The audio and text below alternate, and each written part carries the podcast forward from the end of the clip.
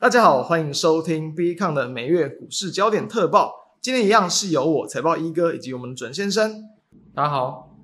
今天我们会来跟各位聊聊近期也是蛮火热的几个议题哦。首先，我们会跟大家谈谈，就是因为四月份即将调涨电价，所以说呢，哦，台湾后续这个比如说缺电啊、涨电价以及电力政策的议题，会来跟各位好好的聊一聊。再我们就会谈到，从三月份哦，ECB 会议以及 FOMC 会议都已经陆续结束。这次其实这两个会议啊，对于说后续不管是经济的一个这个变化，以及说利率的一个这个动向，其实都是蛮关键的一次会议。所以有人跟各位来谈谈说，到底未来该怎么样去观察？第三个议题会跟各位聊聊，就是说，其实在从去年以来啊，很多的电子业这种库存堆积的问题都还没有完全解决，但是近期已经陆续有，比如说可能电子次产业啊报价回温哦，或者甚至是这个往上去调涨。以及这种库存慢慢去去化的消息出来，所以也会来跟各位聊一下，就是相关的议题。最后，那当然不外乎就是在谈一下，针对当下的一个行情以及操作上，到底该如何去应对。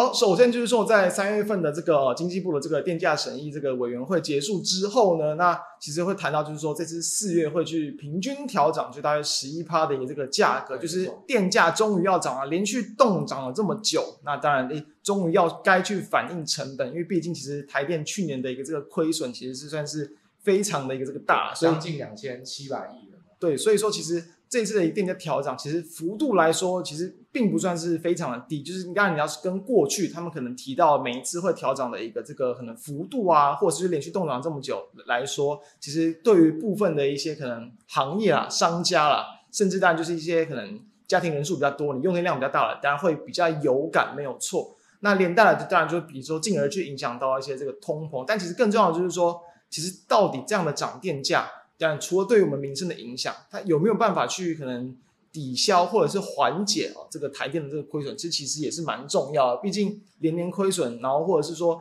电价成本高居高不下的情况之下，这其实也会是甚至要去解决的一个议题嘛。没错，我就常常说羊毛出在羊身上，就是大家都总觉得说不要涨电价，这样你要有。花很多钱，对，但是你不花钱，台电也是亏损，台电亏损也是要借举债，不然就是从纳税人里面去弥补啊。像大家知道吗？哎，我们去年总普发六千元，大家可以去听我们哎之前有谈过这个内容哦。普发六千元里面，我们那时候就有提到，其实我们的税税收的超增啊，有一部分也是要弥补台电的亏损，嗯、其实本来就是要用纳税人的钱来弥补，所以我觉得大家要摆，就是要摒除那种。不涨电价的思维啊，就是台湾现在的状况就本来就该涨电价，所以这个是应该要面对的事情。我觉得这跟谁涨不涨无关，终究有人要负责，诶，都是从口袋里面拿钱。对，只是说在涨电价的背后，当然有人会去质疑说，是不是政府的电力的这个政策可能出了一点这个问题，包含像比如说不同的能源的这种可能这个配置啊，或者是。你当然要去跟上国际针对就是这种可能近零碳排的这个趋势，对，绿色能源持续的增加，但大家要知道，其实绿色能源的成本是很高，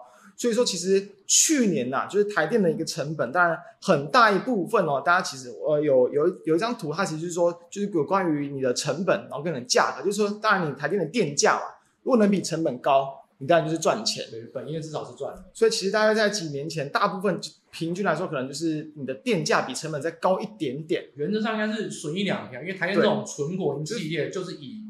不赚钱不亏钱为基本原则这样。对，那自从大概是从去年初以来，这几乎这两个人差距持续的扩大，就是你的电价因为冻涨嘛，所以电价几乎是持平，但成本几乎是节节的高升。那当然一样。乌俄战争，比如说这种可能燃气的一些价格飙升，石油价格飙涨，其实很大的一个这个关系。再来，其实还有就是说，其实，在绿色能源这一块，因为其实哦，这个在台电他们自己的数据，其实有去统统计哦，不同的一些这种用电的价格，包含说，比如说，在这个可能再生能源上，哦，可能太阳能呢，它的平均一度电的成本是超过这个四块钱的，但你相对哦，比如说可能在比如火力发电的话，其实你大概两年前是不到两块钱。那当然，所以其实在火力发电这一块，就是刚刚谈到各种燃油、燃气的价格飙升，所以呢，从大概两年、两年多前哦，平均不到一度两块钱，到这个今年目前就近期最近的数字，其实已经超过四块钱，所以几乎这是算是已经倍数的一个这个增加，所以才会发现说，为什么在去年台电会亏这么多？为什么去年台电成本会节节的高升？这也是很重大的一个原因。没错，其实我们整体来看啊，就是说在去，应该说去年就是算是大亏了两千，税前两千七百亿啊。那其实我觉得这个观察点就是说，因为台湾毕竟我们从燃煤转燃气，然后又把核电停掉，就是说以核电来说，就是说。呃，核一的一号机、核一二号机是一八年、一九年嘛，嗯、然后在二一年是核二一号机，然后今年的三月核二二号机，所以基本上核电是已经都快要停工了，因为我们毕竟有二零二五非核家园，所以基本上只剩核三，核四是就是就是没有去盖完，没有去使用嘛，所以只剩核三，所以基本上在这种情况下，大家就要了解说，核电算是比较稳定的发电价格，那基本上那个我们说。跟碳排有关，不管你燃油、燃燃煤、燃气，那基本上它都会跟随着进口的原物料。是，那当然我们天然气主要是跟中东国家，基本上是跟卡达，还有像是科威特等等，就是这一些中东国家去进口天然气。所以基本上我们在现在这个情况下，就可以大概去，我觉得可以分一个架构，就是说核电是稳定的一个价格，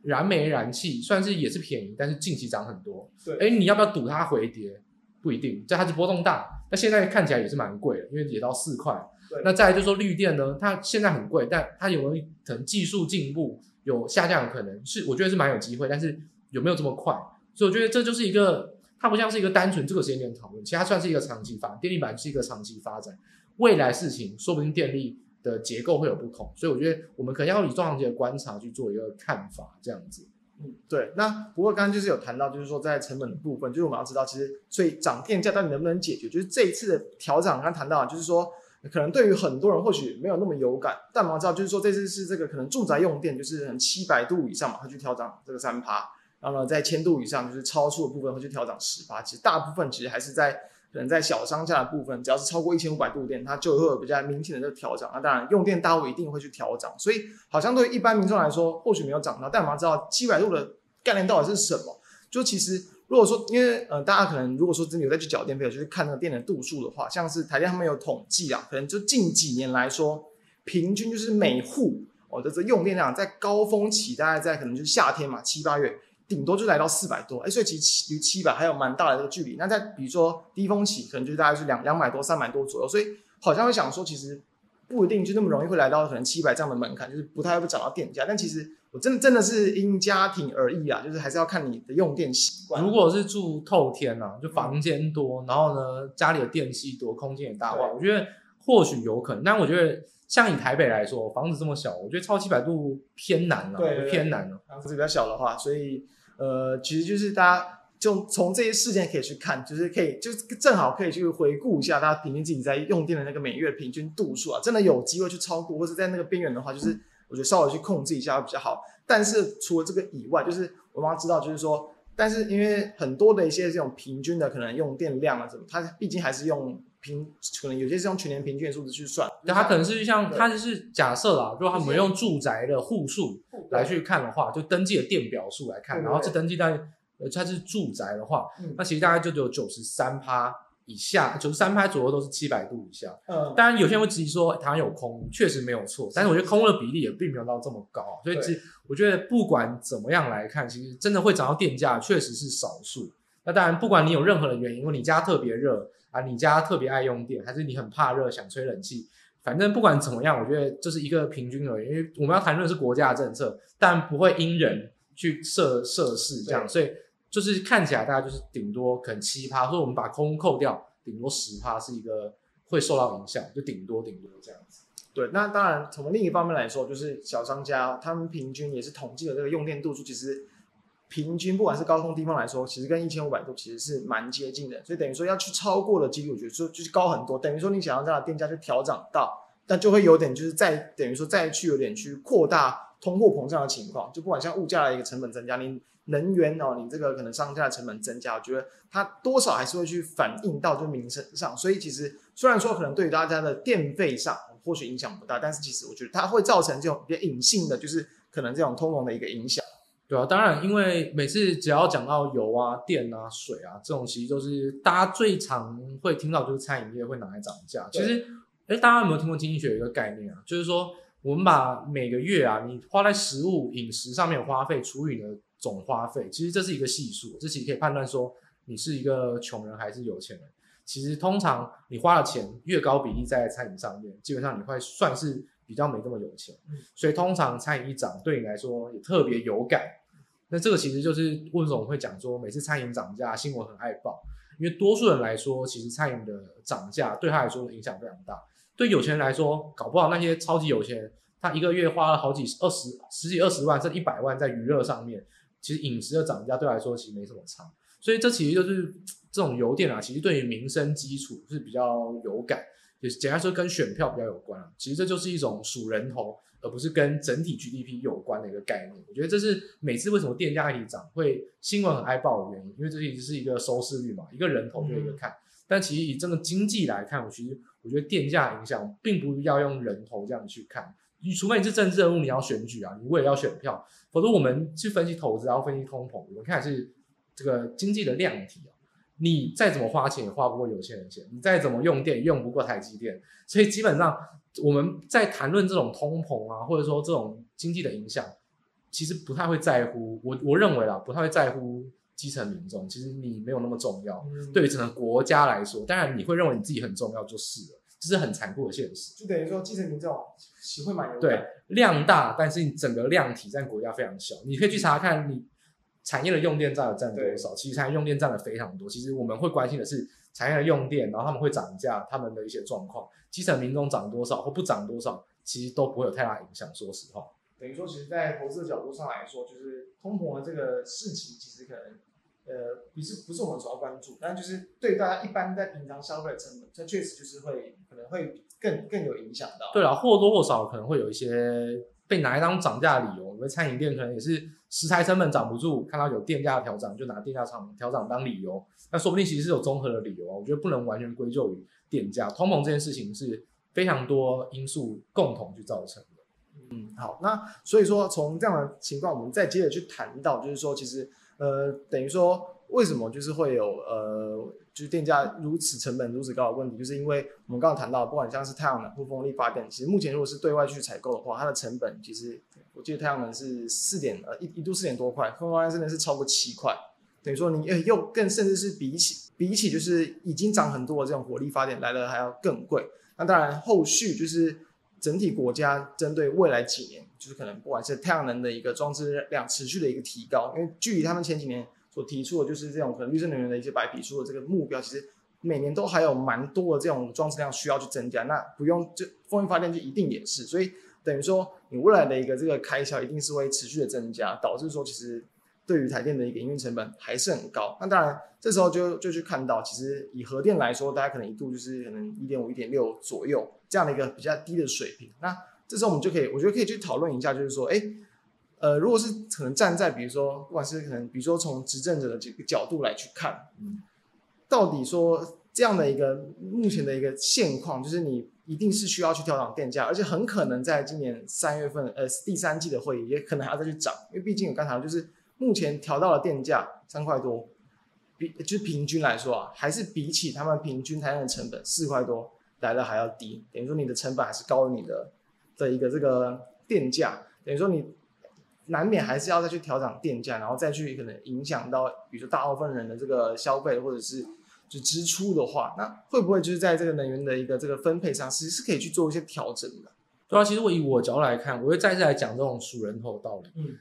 关于核电啊，大家总是会觉得说安全性的问题。当然以台湾来说，我确实承认说，目前台湾确实这个我们是一个比较小的一个国土啊，然后确实。要盖就盖在海边，其实真的能选的场址不多，合适大概已经是有可能有人有人说，其实它是已经是最适合，那这个都没办法再开启，你后面再怎么盖也大概找不出好的场地。那我觉得跟盖相反哦，核电这种东西啊，关乎到是安全，我觉得人命无价，人命这种东西数人头就对了，是因为这个不是说什么哎，反正就是它再怎么辐射，就那方圆一百公里，你不会经济影响，又不会怎样，但是人人命是无价的。所以我觉得这种东西上，我觉得核电安全确实，如果你真的要拿它来当做一种反对核电的理由，我觉得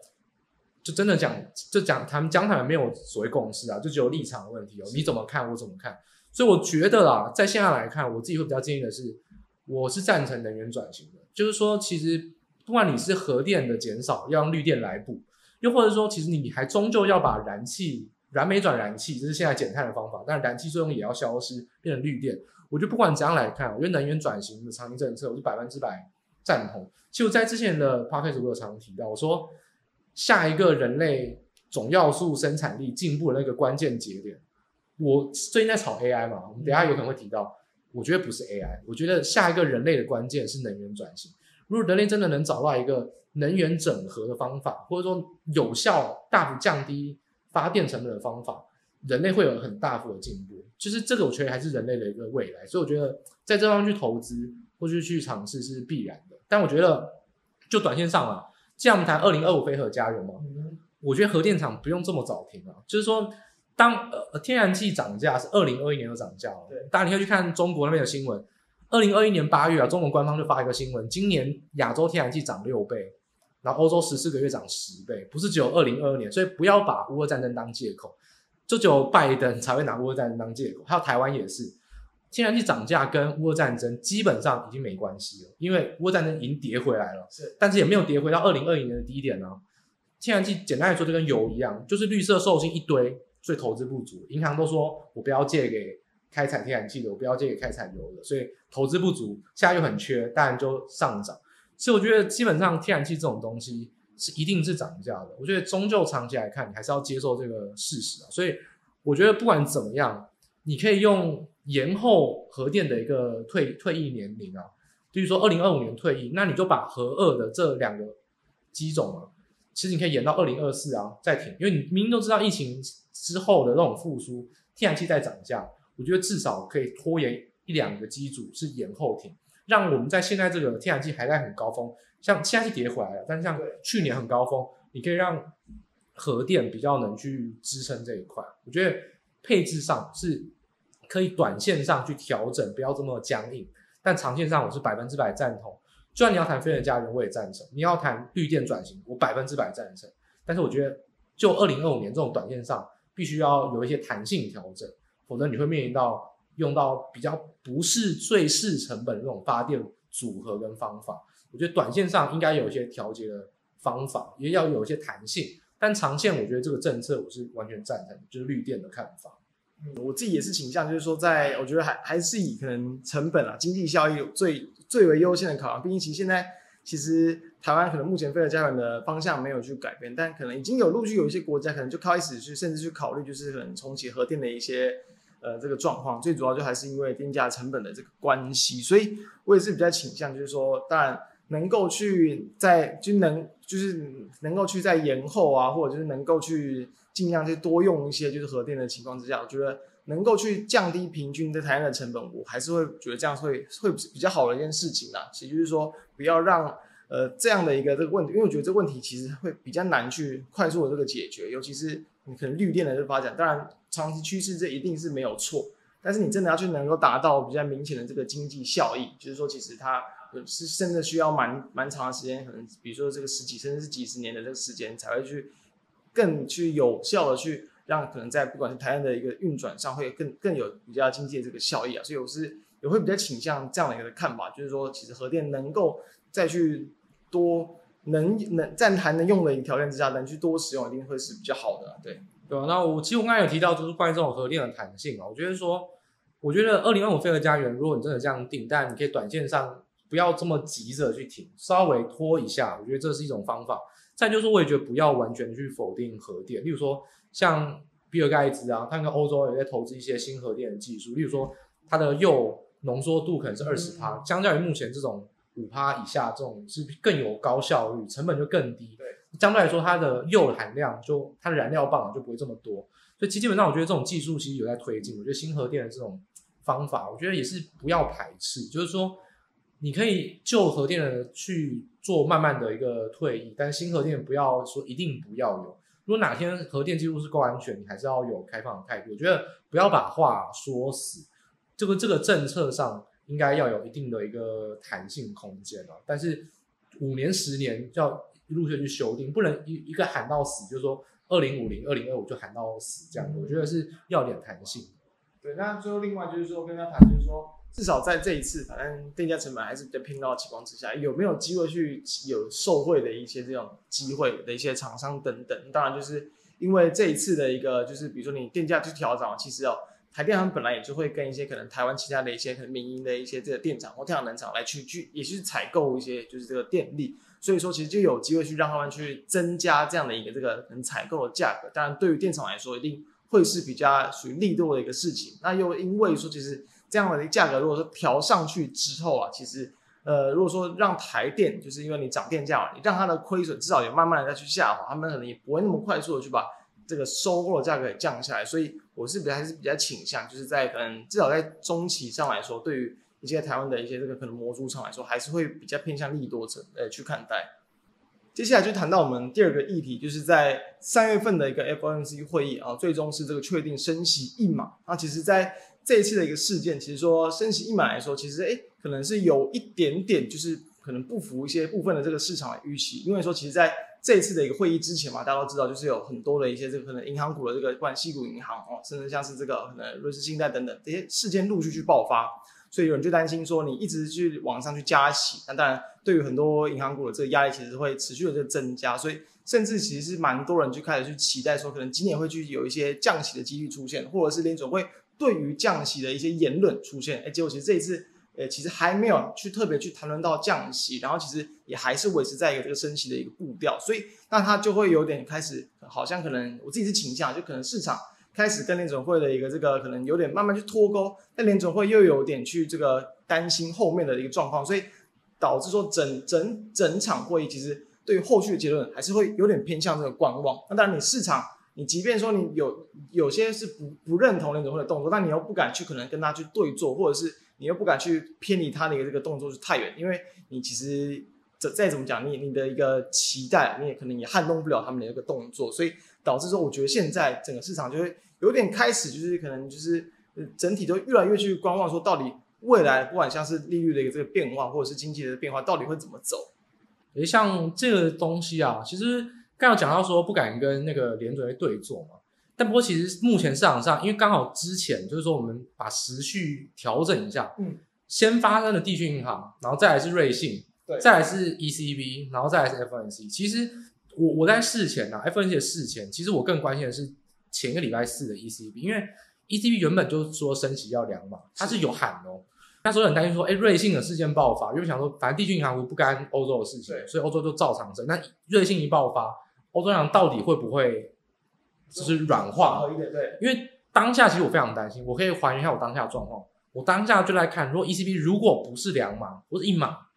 绝对完蛋，那个恐慌就会爆炸。因为基本上当下的情况下是债券已经狂涨了，债券狂涨就是殖利率狂跌。你说一定很多人就是呃，大家要了解，当殖利率倒挂，短债大于长债，什么时候会发生衰退或恐慌？就是短债开始狂跌，殖利率狂跌，债券狂涨。那代表说，风云资产就整个爆掉，所有人都把资金丢到债券去避险，这时候债券就会狂涨，然后有人在赌，就是所谓叫做 fake put，就是赌它会降息。所以其实当如果 ECB 或者是 FOMC 不管，其他 ECB 先嘛，当它出现软化，这其实非常危险，代表你承认目前的危机你没办法解决。所以其实当下我看到 ECB 升两码，我就知道大势已定就稳了，嗯，就 FOMC 根本就一定会升一码，因为 ECB 都已经赶了。那你 FOMC 怎么不改？所以基本上 ECB 两码我觉得比较重要。对我当下事前来说，它升两码，FOMC 就一定是一码，我觉得没什么好考虑的。对，而且他们也提出，就是暂时就先以个案的角度来去看待这次事件，就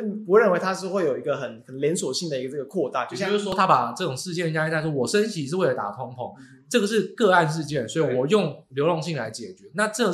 方法或这个说法或动作祭出，就会让当下的恐慌就。比较有效的缓和，当然大家可以听听我之前讲 podcast，我讲过说为什么我认为它是个案或短线上的恐慌，所以这个动作其实是完全正确。ECB 当下比起 FOMC 是更有 guts，也更做正确的事情，没有错。对，所以其实就真的如果说软化的话，代表就是说一定是可能经济有更严重的一个状况，他们才可能他从原本就是升息的脚步去转为这个降息。所以我自己自己本身也是倾向就是说，虽然。其实市场也是担心说，包含像是今年可能会面临到经济衰退等等，啊，联储会很有可能即将会有开始降息的言论或动作出现。但我觉得不要太早跳，因为你现在在通膨还没有去压下来的一个情况，你你现在就去降息，你要把资金变得去更宽松，你后面还是一定会面临到就是通膨还是维持在很高水平的一个动作。那你要怎么样去把通膨降下来？你可能要又要再重新去进行这样的一个循环，就要要再重新去升息，所以那可能又会再导致说下一次市场的一个这个恐慌出现。所以我反而觉得这次的结果来说，虽然呃可能哎，反正虽然说对于行情好像没有说太大的一个不管是激励或影响也好，但是我觉得它就是能够去不要让目前的一个这个可能恐慌情绪去扩大。对，那我觉得大家也可以反过来去想说，就是说。哎，我们如果把这一次的，就是说，假设以时间点来看，FOMC 前到 FOMC 发生后，稍微做一个，就我们大家一个分享到一个段落，哦、那我们可以进入到下一个阶段，就是说，这 FOMC 往之后看，那或者说整个全球的货币政策啊，各国重要央行，我们会关心什么样的点？OK，就是以我来看，我现在讲，我觉得这一次呢，有两个东西我觉得很重要，就是说在事前我没有把握。会是怎么样？所以我很关心他到底说了些什么。我两个东西想要分享。第一个呢是呃，鲍尔有讲到两趴的标准不会被撼动，目前他还没有要改。我觉得这件事情呢是对的，因为基本上如果改变两趴的标准就没完没了，那就跟开启印钞机一样，那以后再也不用回三趴，也不用回两趴，就三趴就以后人类的通膨就是在三趴。这件事情是事关重要，我觉得最好不要打开这个潘朵拉的盒子。所以没有被撼动，然后持续的。用货币紧缩，我觉得 OK。那这个我觉得缓解了我的担忧。另外一个我觉得很担忧的事情是，基本上鲍尔有讲到一个东西，他虽然说没有对通膨有明显的定调，但他讲说他认为新的房屋租金啊签约应该会让房屋租金在 CPI 的贡献上会有有所降低。因为毕竟不管你看超级核心 CPI 或核心 CPI，都是目前以房屋为核心去贡献到。整个 CPI 月增最高的一个项目，对，他有提到说新租约的换约确实，因为大房价已经跌了一年哦，美国房价已经跌了一年，台湾可能才缓跌了几个月而已。其实美国房价跌了一年了，其实确实新租约应该是有降价的可能性。我觉得这个就是会在后续的 CPI 很值得去关注的点，这也是鲍尔在这次谈话上他有特别提到，但是这个可能新闻上比较少去写，因为新闻上都比较喜欢去看一些数字啊，比如说升级码啦，怎样怎样，但是。他谈话上，就是你你听得懂英文就去听啊。其实有些话你听得出来哪些是重点。我觉得这两个是，呃，我觉得大家可以分享给大家，我觉得是比较重要的东西，大家可以从这角度去思考。而且在就在前前一个月的 CPI 数字，好像在可能租金价格这一块，其实应该说还没有到很明显的一个这个降温。对，基本上月增啊，就零点六、零点七、零点八，其实基本上就是还在一个基本上就是。很爆炸的水位，所以等于说这个它的这样的一个预期和期待出现的话，其实应该说对于可能后续通膨的一个这个缓解是是更更值得关注，也是是一件好事，对不对？我觉得呢，Fed 有没有预测能力？没有，我认为就是没有。所以呢，但是基本上也不代表 Fed 全部讲都错的。诶，反指反指标也是一种指标。嗯、Fed 就是没有什么预测能力，它有可能对，有可能错。所以呢，我觉得不要把 Fed 话当真。但我觉得以我的角度来看，其实这一次的观察点，我觉得我是部分是认同，因为其实以租租屋价格来看，你去看一些民营的网站啊，民营的一些租屋的那种平台，确实他们租金指数都在跌。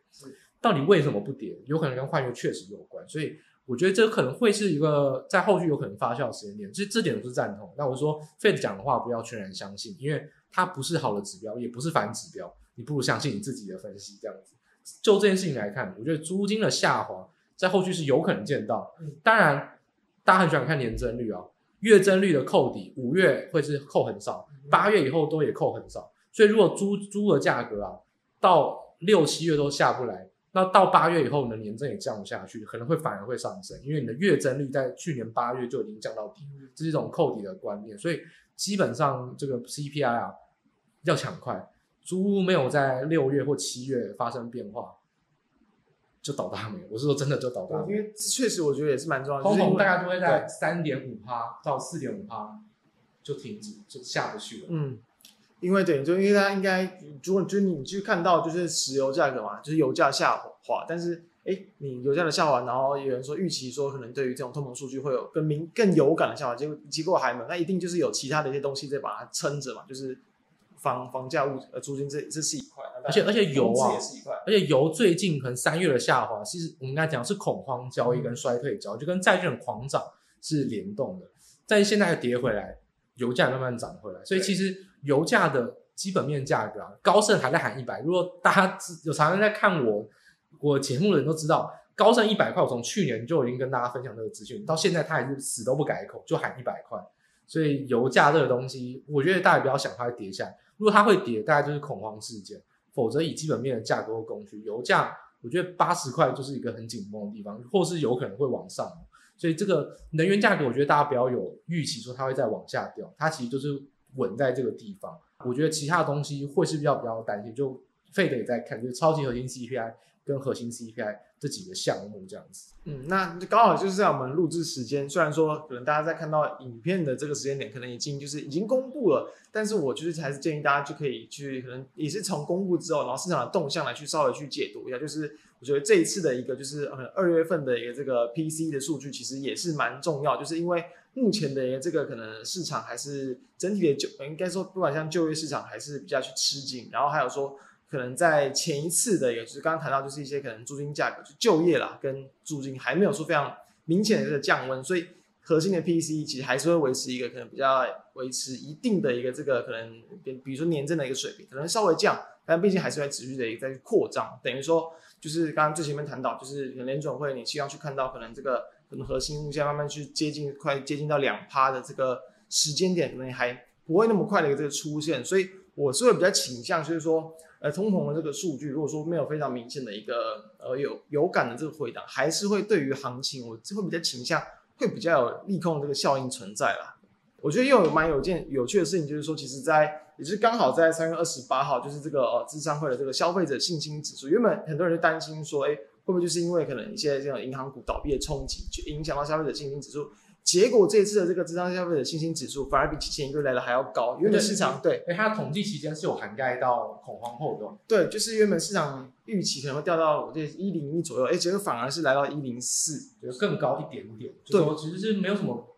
也也不用说增加啊，其实就是说没有掉，基本上就代表说消费信心没有崩溃，其实这样就够了。对，等于说就是市场的一个我觉得态度跟乐观的这个情绪，其实就还是会因为就是可能。银行股的一个风波暂缓之后，哎，结果还是就是没有说衰退的这么明显，就还是会维持在一个比较乐观的一个情绪。那这个情绪就是它有好有坏，好处就是说你就是让行情不容易去下坠太快，就可以维持在因为这个因素变成一个崩盘的一个点，代表说这只是一个短线上的恐慌，就像我们可能之前都有在分享过类似这样的看法，就是这次的事件。对对对，那但另但但可能坏处就是说，假设后续又有一些新的一些这个可能事件去报出来，因为联总会后续至少从点阵图来看，其实你还是有再去升息的一个动作，而且他们就是我记得是预预设说到今年底可能是五点一二五趴左右，不会降息这个预期。对对对，但前提假设是建立在说可能今年还是有有经济衰退的的风险存在，建建立在这个假设，那假设经济数据比他们想象的更好。就等于说，他们的这个假比他们假设来的还要再更强一点，诶，那会不会就是就还有再去甚至再多升一点点码数的这个空间？对，我觉得这个就是可能要考虑。不过我觉得其实相对于这个，我觉得市场上的分歧点倒不是在升息升多少，是市场上现在都在压住会降息三嘛，就今年压上。我觉得这个东西大家要非常非常非常小心，因为我刚才讲到债券狂涨，现在还没有跌回到它该去的地方，我觉得。两年期的公债值率应该要在四点三才会是一个相对合理，现在还没有回到，债券还有跌的空间，殖率还有涨的空间，风险性资产就还有估值修正的空间，等于说这个事件上已经缓和，但还没有到完全结束。但我觉得光是先把这个东西先结束掉，就会是一个小震荡。那再如果这件事情结束了，那我们就重回到假设这个事情之前。就是通膨的问题，今后要我觉得这是一个先后顺序啊，先把这个恐慌的事件先了结，才有资格去谈到底你十二月有没有要降息，十一月有没有要降息。我觉得这件事情如果恐慌确实是短线也解决，两年期殖利率跟十年期殖利率就会回到四点二跟四，就回到该去的地方。接下来这些赌降息的的投资人啊，或者法人就讨大霉，因为代表说不如你想象的会有恐慌跟降息。那这个东西就会有造成一些，他们必须要回补，他们会亏损，会回补，因为他们可能是压衍生性商品。我觉得这个会是在后续要小心，因为先把这件事情如果确定解决，那些赌债券降息的就会像三月初跟二月底，很多人赌不会升息，不会升息，结果默默就推回去，那一阵子债券就狂跌。所以我觉得债券还有很多跌的空间跟跌的因素，因为很多人在莫名其妙不知道为什么要压住降息三嘛。如果这件事情不是真正的恐慌，绝对不会降一三嘛。那债券就还有的动荡，在可能四月、五月、六月都还会有机会造成很大的估值修正压力。对，因为从目前的点阵图来看，其实今年降息几率还没有到非常高啊。但是我觉得也是有陆续蛮多，不管像什么一些可能这个新债王刚拉克，他也是去提出说，就是他当然他他也他也说他自己不一定准，但是他也去提出说，可能今年也是会有这样经济衰退，或是认为其实联准会应该降息的动作。我觉得是有很多的一些，不管像企业界的大佬。或者就是说，在投资界的一些大佬，也有很多自营交易员就直接真枪实弹去压 SOFR 的期权，去压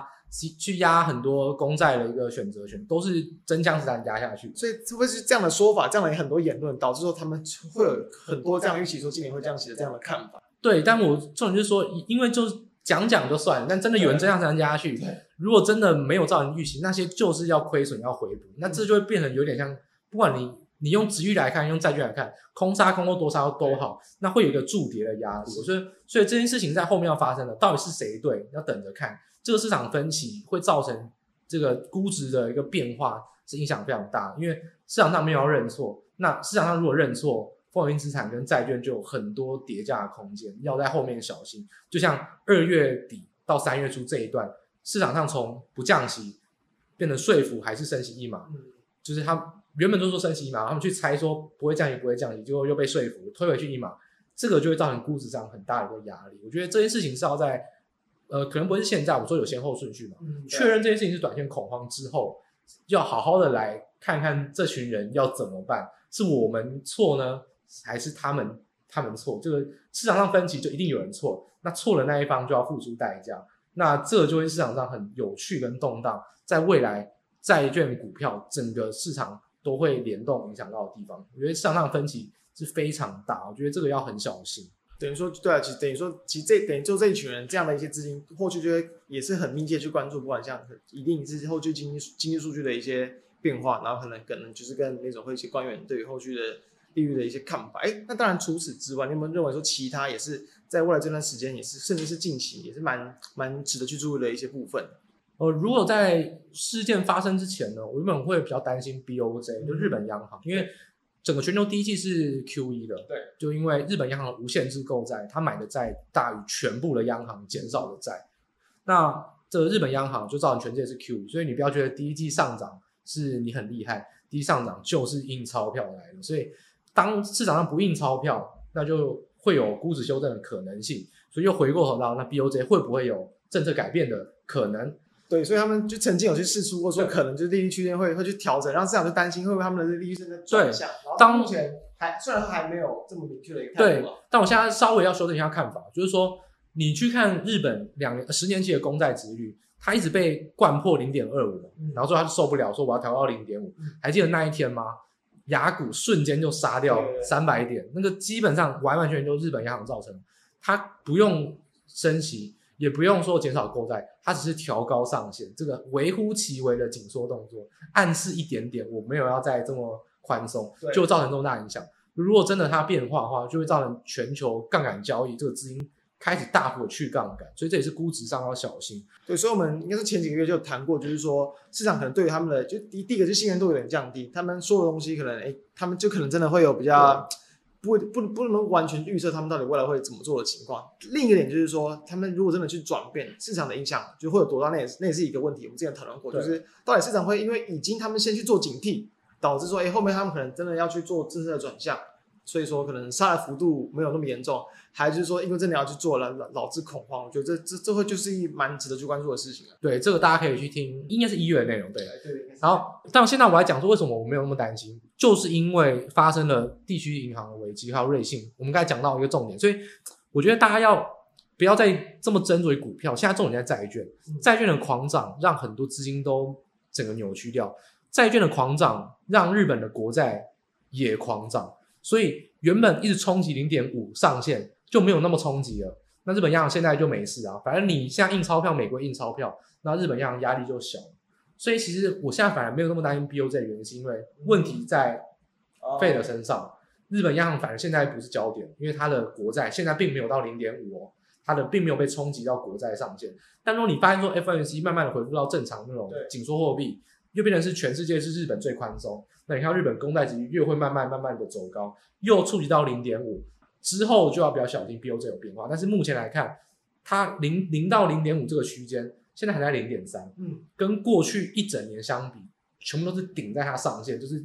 就是看，就是看衰你日本央行不一样。现在反正日本银行最轻松的时候，因为费德你印钞票，所以日本相对没这么宽松。所以大家要警惕一个点：如果日本央行变成全世界最宽松，那要小心 BOJ 不这么宽松。但现在看起来，全世界央行都有一些流动性危机啊，或印钞票，那基本上日本央行就不会是焦点存在。所以我觉得 BOJ 的问题刚好因为这个事件，但因为美国公债狂涨，变成现在 BOJ 其实没有这么有问题所在。反正问题是先回应到 Fed，那 Fed 解决了，那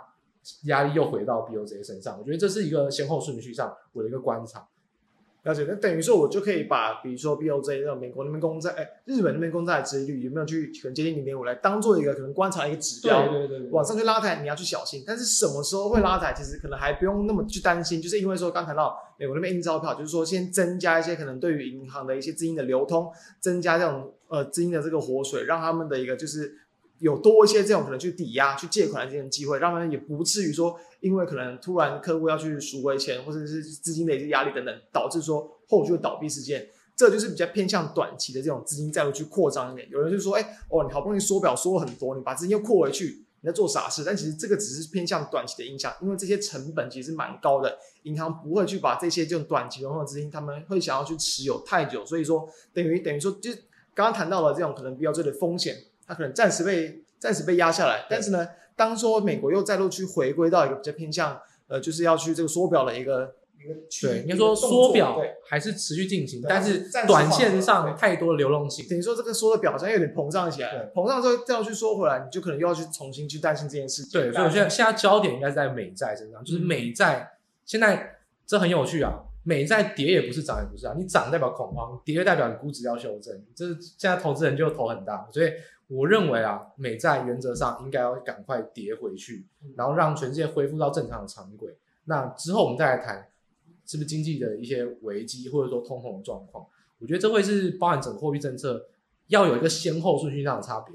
不要再一面认为说 FOMC 会议现在什么紧缩紧缩，现在问题是债券狂涨，看起来不像在紧缩，因为这就是一个短线上你要先解决的事情。所以我觉得这个时序上啊，短线跟中长线。要先把这件事情解决，我觉得先看 Fed 跟 ECB 这是比较重要的。我觉得这是这个 part，我觉得我蛮多跟市场上不太一样的观点，或者比较特殊的一些地方，我们一起帮大家做一个补充，这样子。没错。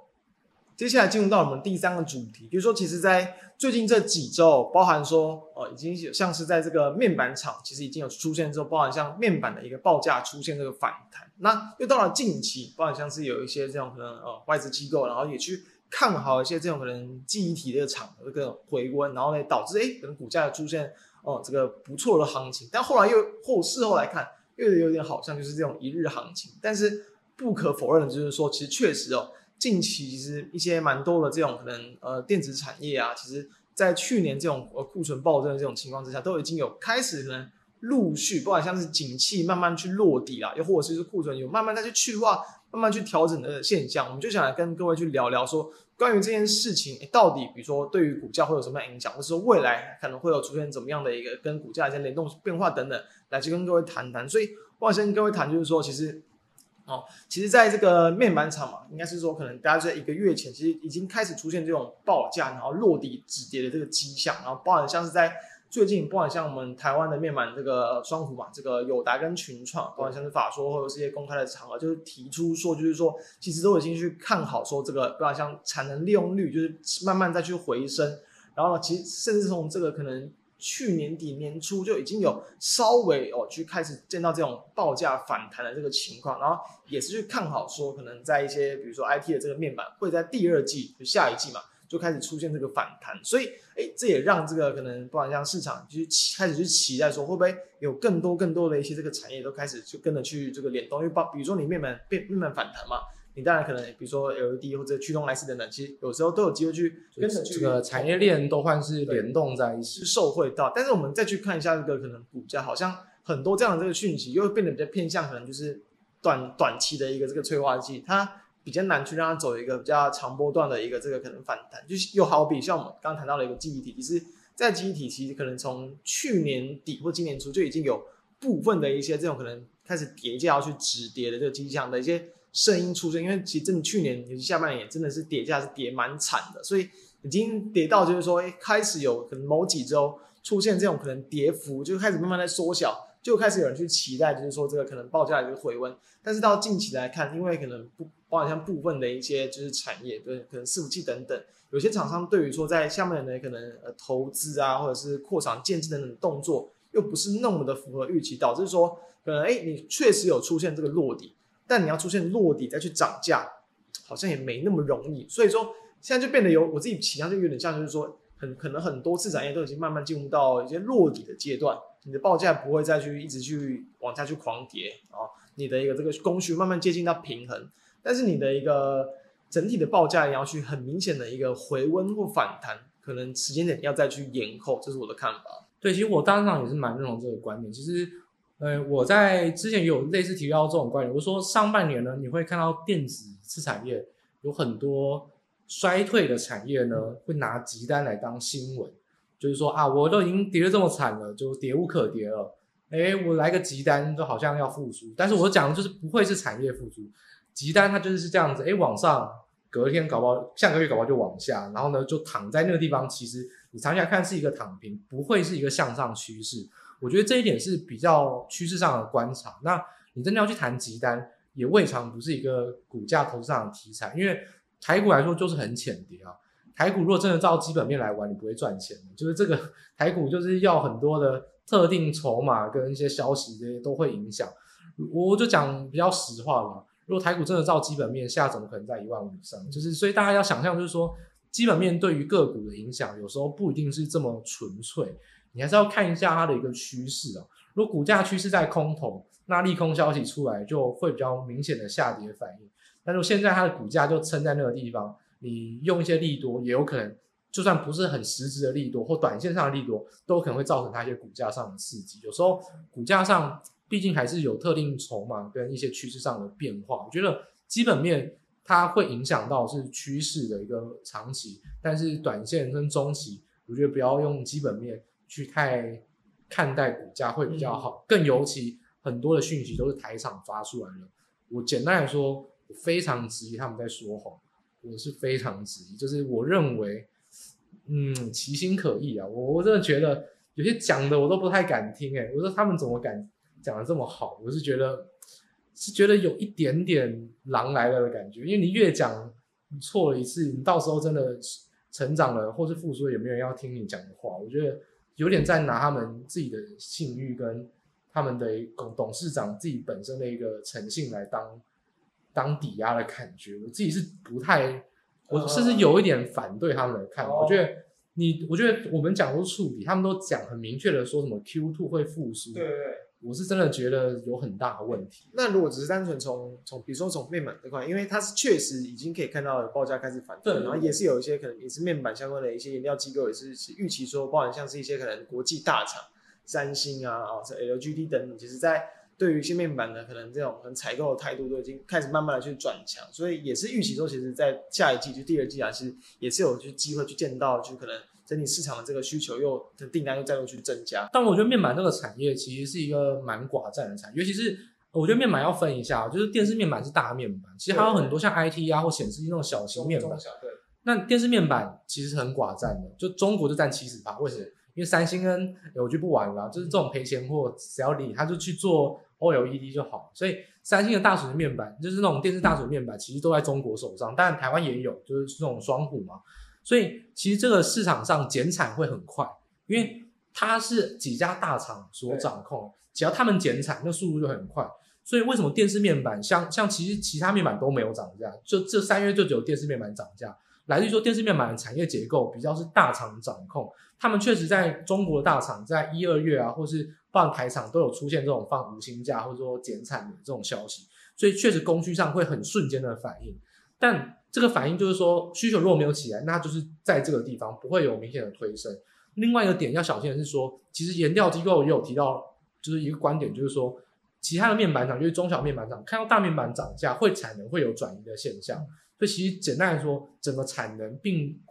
减少的速度其实是很有限的，很多人都亏钱。看到你这个涨价，他们有可能会转移过去，或是有掉产能的状况。其实整个面板，如果 IT 面板啊或显示面板是持平，那下个月电视面板大概也会被连累就拖下来，因为很多产能就会有转移去往比较涨价、比较利润比较好的产品去走，或亏钱比较少的产品线去走。其实这样子来看的话，整个电视面板涨价延续性，我认为是相当疲弱，就整个供给还是太多了。等于说更简单的方法，其实因为很多这种可能，包含像是可能极邦科技，其实面板相关的这些讯息，其实每周都会有一些价格的这个波动的这个公布嘛。其实我觉得就可以直接去看说，到底大尺寸面板到底是不是有可能终止涨势的情况。其实近期其实可能已经稍微有一点点迹象出现。我觉得应该说上涨，就是我我觉得它四月或许还有可能在上涨，但是我觉得整上涨幅度非常有限，而且如果这种都是。以扩产进来或者转移进来，说不定还有再跌回去的压力都有可能。就是我觉得整个供给来说，并不是很紧缺啊，随时要掉产能都有可能会掉到变成供给过剩。我觉得不需要对面板这么有把握。我觉得面板还是要靠需求的回温。对，以供给状况来看，我不认为他们供给有很过剩或很紧缺，或中国突然有家厂倒掉或才有可能，或中国突然停电之类的。不然现在来看，供给就是很多啊，就是不太可能。需求没有起来，会让你的报价稳稳的涨，我觉得这是很难的。等于说报价就是偏向就是供需之间有点微稍微有点变化之间的这样循环跟波动，供给为主的这种短线上的。但是你需求你不像之前可能疫情爆发的时候有那种可能完整的一个结构性的需求的改变，其实你就很难有去拉动它走一个长波段的一个景气的回升。所以今年来看，应该说目前几年其实也还不太容易，我觉得不容易去见到这样的景象。我真的觉得面板啊，大家还是要期待。看中国有没有厂商倒闭啊？嗯、我觉得这可能会是产业上比较大的机会。那我真的看不出来这个产业结构长这个样子，有什么方法会连续涨价这样子？OK OK。那再来的话，如果是去单纯去可能考量到记忆的部分，因为刚刚谈到，其实我觉得现在记忆体的问题就是说，其实嗯、大家去期待好一阵子的一些可能报价触底去反弹，但有一点就是因为我像我刚刚去谈到，就是说可能因为面临在可能今年下半年的一些可能有些个云端啊、网通啊、伺服器的一些这种可能需求或者是建置量又有一点点去下修的情况，导致说他们要即便他们处理，他们价格要去再去往上调涨的一个几率会变得蛮低的。那所以其实可以从从我觉得就是从一般就是从可能股价你去对照景气的波动来看，原本市场可能在。前几个月就期待景气有所回升嘛，哎，所以股价确实来看，当然也是跟着这一波就台股维持在高档的行情，经济价格是慢慢的垫高。但你从就是就是比如说就是可能外资去看好，就是比如说台厂嘛，我刚谈到上礼拜，哎，就是一一度了很多经济体这样一度的去同步去往上拉抬，结果就几乎就是好像真的只是一一日行情而已。我觉得就是说，其实就等于说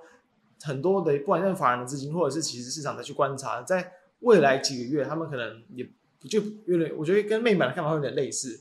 可能会还是会有点好转，但是可能不会就是好到哪去这样。对，我我觉得记忆体在台股来说，就跟面板，我觉得就是我们刚才讲到，就基本面我们虽然分析类似，但是股价大不同，有些嘎空嘎到非要贴上去，哦、这就是所谓特定筹码，有人在炒作啊，就那些记忆体模组啊，没有人在投机。我请你吃饭啊！就你底下留言，你敢跟我保证那没人来投机，我请你吃饭，那就是有人在炒作啊！所以基本上那个就是筹码面的因素比较大，当然也是搭配的题材。所以我说题材跟消息的集单为什么重要？因为如果它的行情是属于可以嘎空的，那难保它突然点火嘎空。所以这个是短线超上的机会，但我觉得不要把它当，就你不要跟它长相厮守。这个产业趋势并没有太明显的变化，而且。大家有没有发现一件事情啊？什么说群联啊、宜鼎啊这些出来讲的，他们毕竟有些是做 NAND 的模组，有些是做控制 IC，像群联是一半一半，宜鼎是做那种嵌入型，就是像立基型的记忆体。但是真的主流型记忆体的，你为什么不去问三星？不会去问海力士？你为什么不去看美光？昨天法说会这些，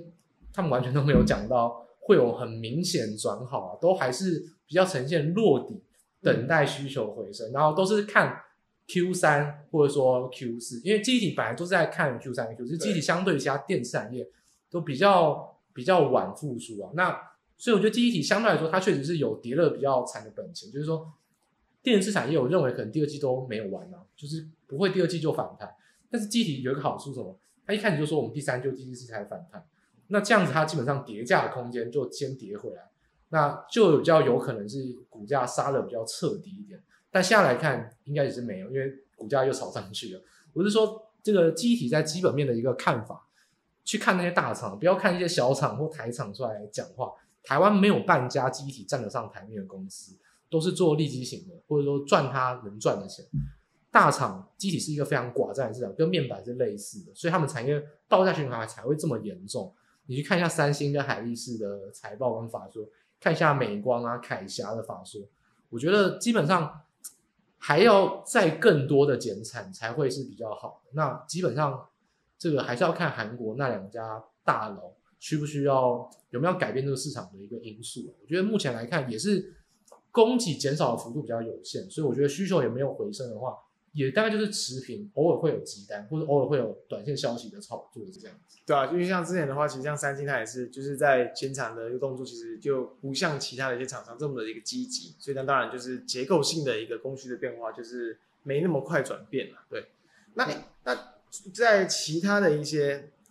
可能一些相关的一些族群，你有没有你自己可能一些观察，或是从这样的事件去？延伸想去看的一些这个方向，其实我觉得像我，我不知道大家有没有去关注到记忆体这周的新闻。其实记忆周这体记忆体啊，很多都在炒模组厂，嗯、就是因为金士顿有新品，我觉得是蛮搞笑的一件事情。金士顿、嗯、又怎么样？它是一个电竞的新品嘛，其实不会是主流的记忆体啊。例如说你电脑啊，或者说你伺服器这些比较主流需求，反而都没有用到。我觉得它这是电竞的新品就真的是蛮。消息的炒作，就只一个新品。那你说 NVIDIA 或是 AMD 新的平台，那个就是大的东西。金士顿出一个电竞的新品又怎么样？所以我觉得这个东西就是大家不要被消息面左右。但我还是不可否认，就是说，如果它的股价并不是空头，筹码撑得很好，代表有人在支撑。那一个消息起来，难保会嘎空。我觉得大家要把握的是这些个股，你可以有短线上一起跟它炒作的机会。那我觉得除了记忆体面板以外，我觉得可以留意的是板卡，然后还有再来就驱动 IC，再来如果真的真的要讲的话，我觉得可能类比 IC 或许也会是比较有机会，但是这些都急单，我觉得都一样都是很短，我觉得基本上不用长相厮守，就是那种短线上掌握到消息，股价面也是有人先支撑股价，相对比较抗跌，说不定会有轧空行情，但是也就是嘎空而已，我觉得我会比较倾向。这些产业我不认为是有很明显的反转的机会，因为我自己对于经济衰退的时间点是比较延后，我认为不会是第二季见底了，所以我觉得是看比较保守，我觉得短线操作把握急单的效应会是短线操作的机会，但是是蛮投机的一种行情，操作上也比较困难。我觉得一般投资人，嗯，就是可以看能不能做，我觉得要有自己的一点把握，我觉得这是比较投机的一点行情。嗯，那我最后就稍微再提一下，就是刚刚有谈到的板卡的部分啊。其实板卡如果大家去从财报的一些存货的数字去看的话，其实在前一次公布了，应该就是说去年第四季的这个财报就已经有厂商有比较有开始就是有库存开始去去化去打消这个情况。所以其实在对应到部分厂商的股价，其实虽然说，当然你一定股价最终还是跟着行情大方向走，但是呢。也可以看到，其实他们有些几乎是走走的很稳啊，很稳健，然后慢慢的去往上垫高。所以我是还是觉得说，在你库存是真的有效的去去化，然后同时那也是一定会去受惠到，就是不管像是可能，比如说就是是不是一定会有这种可能换机潮，就是新的平台上市的这样的一个比较明确的一个事件去存在的话，你预期说可能未来在下半年你整体的产业复苏会比较可以能见度比较高的话，我觉得。大不了库存去化，还是会有比较值得波段去关注的空间啊。对，大概从这个方向去看。那以上就是我们在针对库存去化这个议题的这个探讨。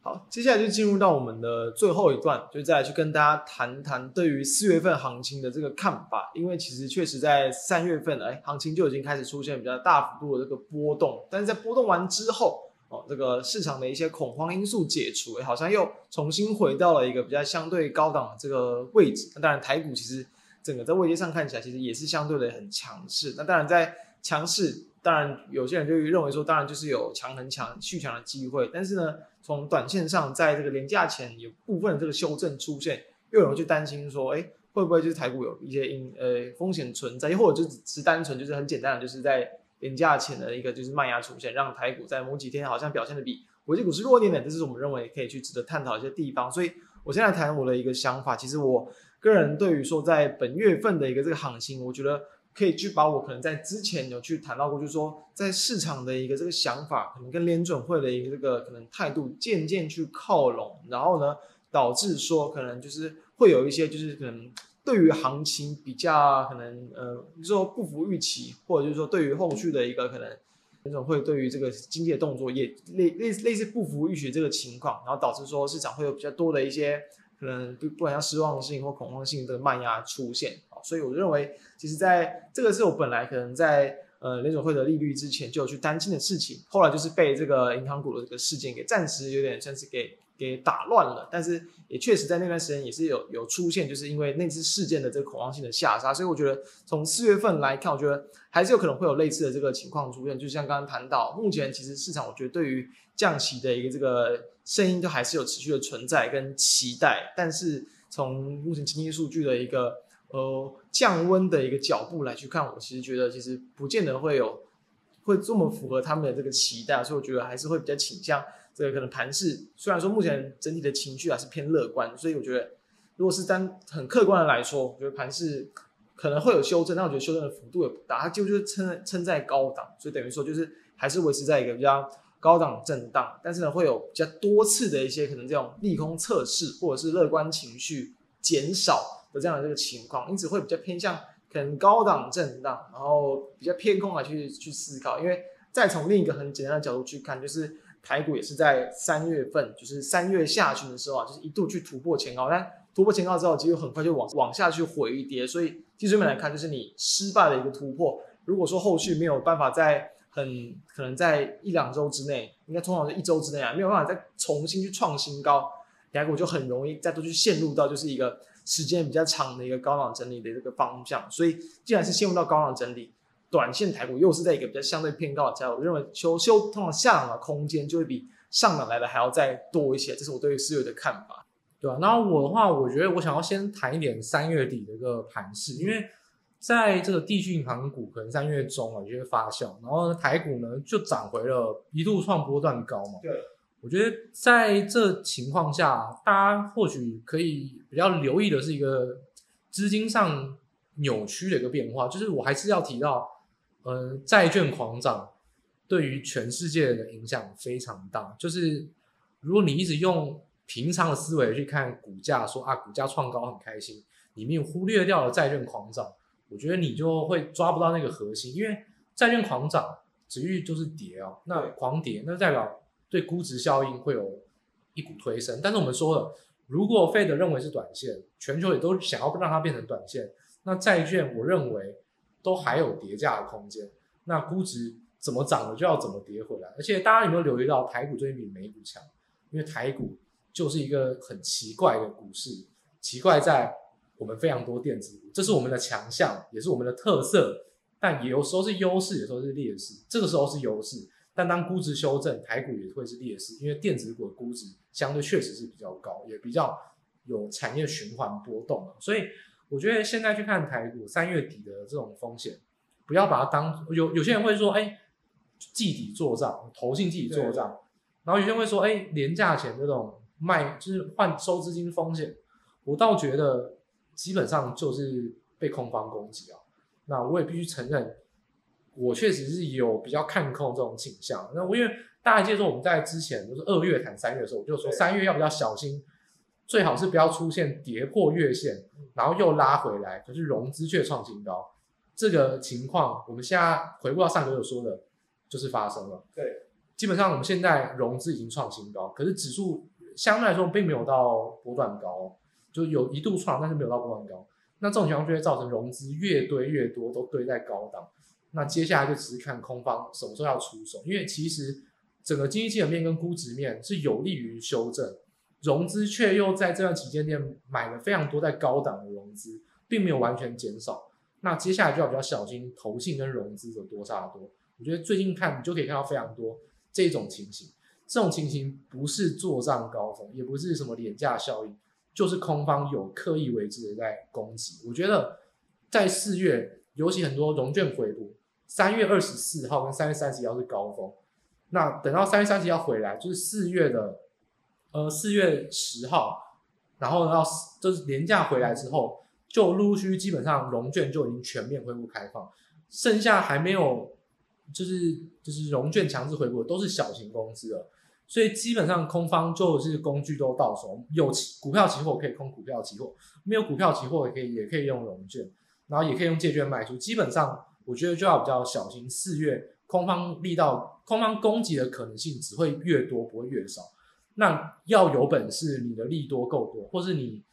就是多方的资金也可以对干对得上来。但我自己是认为，以目前来看，已经是输，已经开始是输了。四月会延续这个跌势是没有问题。当然，月线破了，可能还会有一些反弹，确认月线的反压，再跌到季线会有反弹，再确认月线的反压，再跌回季线。可能没有什么支撑，光是这个震荡来回啊，花一个月说不定就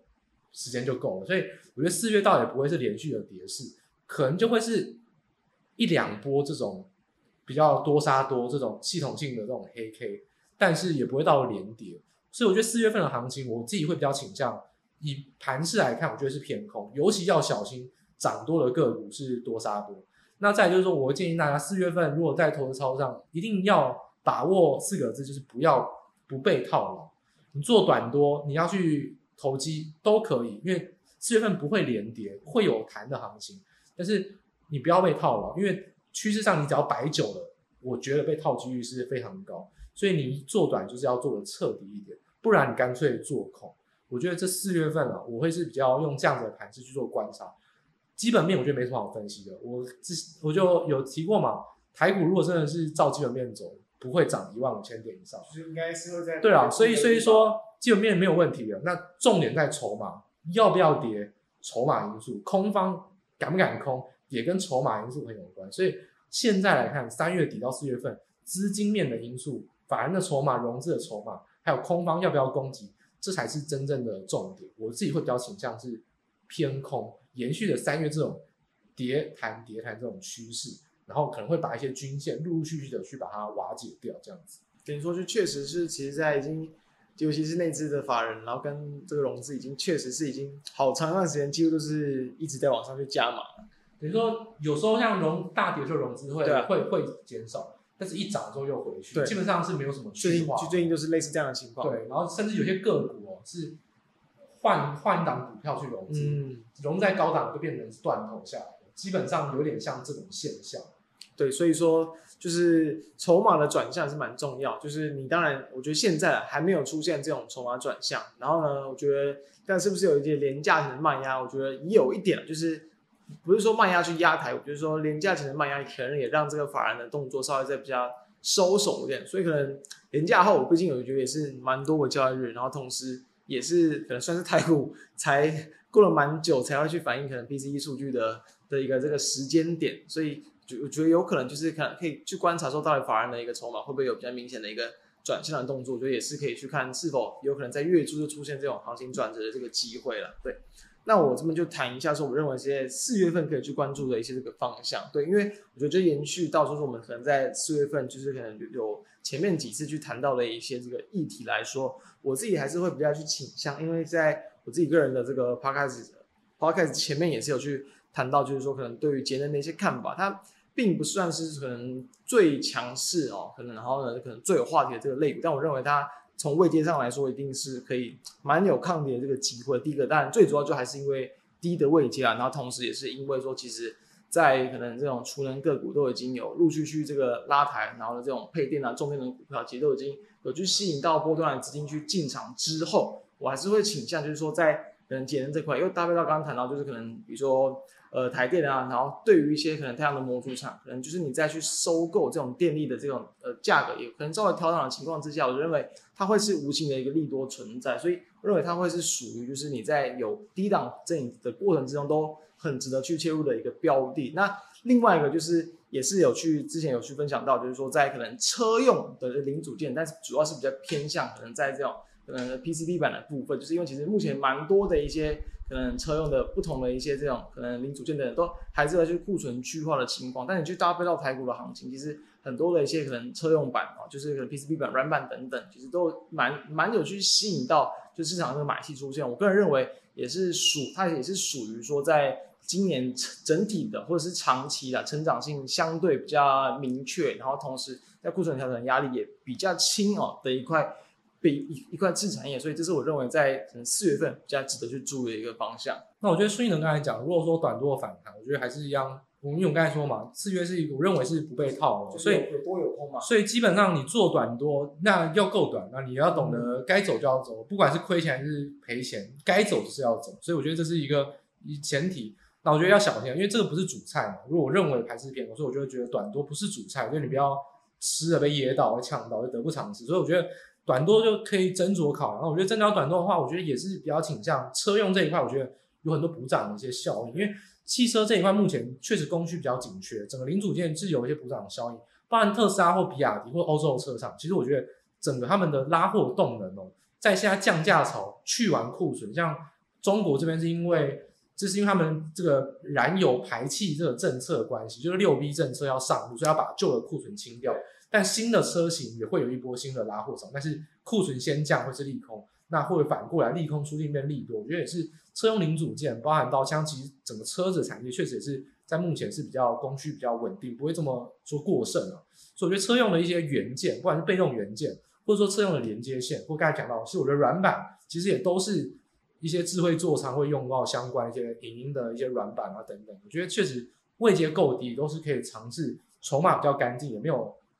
这一段涨升套牢的筹码，觉得会是一个低位接补涨的机会。我觉得车用还有军工，当然有很多都是涨上去了。但我觉得军工，其实我当然不能点名个股啊，但其实我军工我有发现几档个股其实也是有没有涨到的。我觉得大家也不妨可以从军工之中，我觉得题材应该会持续延烧，但是高档的个股不如从一些低档的个股去寻求补涨。我觉得这个会是一些短线上，我觉得会比较让四月份有机会去做多的一些机会。我觉得。车用的零组件，然后呢，跟军工，然后以补涨低位阶这种相对补涨效应会比较为主。确实，我真的觉得军军工其实已经几个月前就有陆续去发酵，有些也是在最近才开始去补涨。就是在这种可能全年都已经，就陆续可能有机会有市场化去谈论到的话，我觉得布局股涨也真的是一个蛮值得考虑的选，就是考虑考验你的选股能力啦，嗯、你对产业够不够熟，哪些其实是真的有吃到军工订单，虽然不多，但足以成为题材，其实就还是有股涨的可能。那我当然，我觉得我盘势是偏空，那我当然还是要分享一下空方的标的。我觉得第一个中概股要小心。中国股市在目前来看呢，确实是一个需要比较去提防的，因为四月份就是美国的财报季，